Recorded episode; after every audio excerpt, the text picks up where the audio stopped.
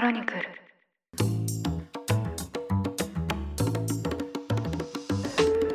おはようございます。2月28日月曜日。ニュースコネクトあなたと経済をつなぐ5分間。パーソナリティの野村貴文です。この番組では1日1つ5分間で世界のメガトレンドがわかるニュースを解説していきます。朝の支度や散歩通勤家事の時間のようにお聞きいただけると嬉しいです。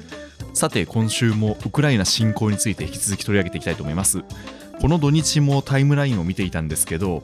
まあ、こんなことが現代の世界で起きるのかと思うことばかりが起きた印象です。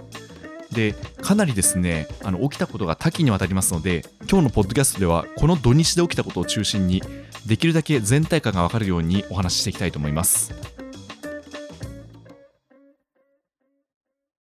まずは戦闘の状況です。先週木曜にウクライナへの侵攻を開始したロシアですが昨日時点ではチェルノブイリを含む北部のベラルーシ国境付近や南部のクリミア半島付近東部のドネツク、ルハンスク付近をすでに占拠したと報じられています。一方でウクライナ軍も徹底抗戦を行いまして、南部のヘルソンなど一部の都市は一度ロシアに占拠されたものの奪還したことが発表されました。アメリカの分析によりますと、ウクライナ軍の徹底抗戦により、ロシアが予定していたようには侵攻が進んでいないということです。そして、首都キエフでも戦闘や爆撃の情報が相次いでいます。昨日にはロシア軍の空挺部隊が市内に攻撃を仕掛けて、ウクライナ軍と激しい攻防戦が繰り広げられました。キエフでは破壊工作への警戒から、おとといから本日午前8時までの外出禁止令が発令されまして、厳戒態勢が敷かれています。また昨日には、第二の都市ハリコフにもロシア軍部隊が侵入して、ウクライナ軍と交戦しているとウクライナ当局が明らかにしました。ハリコフでも当局は市民に対して決してシェルターを出てはいけないと呼びかけています。ウクライナの発表によりますと、これまで200人を超えるウクライナの民間人が死亡したということです。また、4300人のロシア兵がウクライナ国内で死亡したと発表していますが、この数字の信憑性は定かではありません。この中で、ウクライナのゼレンスキー大統領の一連の発信に注目が集まっています。例えば開戦後には、ロシアの国営放送がゼレンスキー大統領が国外逃亡したと報じたのですが、本人は大統領府の前で閣僚と共に撮影した自撮り動画を Facebook に公表しまして、自分たちがキエフから脱出していないこと、そして私たちは皆ここにいますと発言し、国民に対してメッセージを発信しました。一方で大統領は、戒厳令を発令しまして、18歳から60歳の男性の出国を禁止しました。ウクライナでは現在、徴兵制を敷いているのですが、予備役となっていた国民の徴兵も開始しました。そして外に対しては、国連のグテーレス事務総長と電話会談しまして、ロシアから安全保障理事会の投票権を剥奪すること、そしてロシアの行動をウクライナに対するジェノサイドだと認定することを求めました。そして国際刑事裁判所 ICC にはロシアによる戦争犯罪が起きていると主張しまして捜査を要求しました。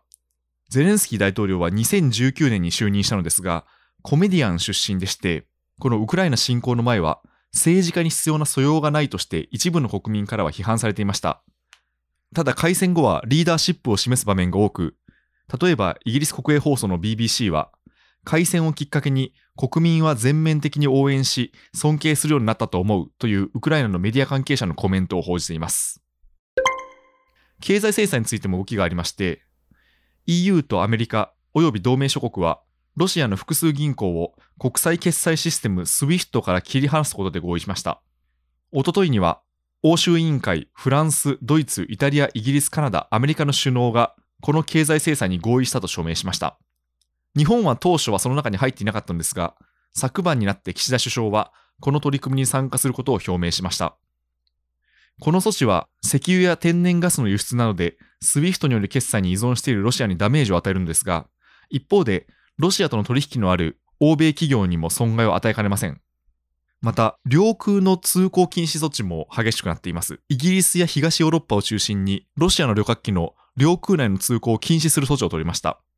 その報復としてロシアは、イギリス、バルト三国、スロベニア、ブルガリア、ポーランド、チェコに対して、ロシア領の領空通過を禁止しました。これによって、日本とヨーロッパの直行便がキャンセルになるなど影響が出ています。昨晩時点で入ってきた速報によりますと、ウクライナのゼレンスキー大統領は、ベラルーシとの国境付近でウクライナの代表団がロシアの代表団と会うと合意したと発表しました。ロシアの同盟国ベラルーシの仲介で和平交渉が行われるものとみられます。というわけでかなり多岐にわたる論点をポイントを絞って解説してきました。でこれを聞いてですね何か自分もできることがないかと思っている方もいらっしゃるかもしれません。その場合はですね例えばウクライナ大使館が寄付を募集していますのでそういった形で支援の姿勢を示すのもいいと思います。まずはこの和平交渉の進展に注目したいと思います。ニュースコネクトお相手は野村貴文でしたもしこの番組が気に入っていただきましたらぜひフォローいただけると嬉しいですそれでは良い一日をお過ごしください。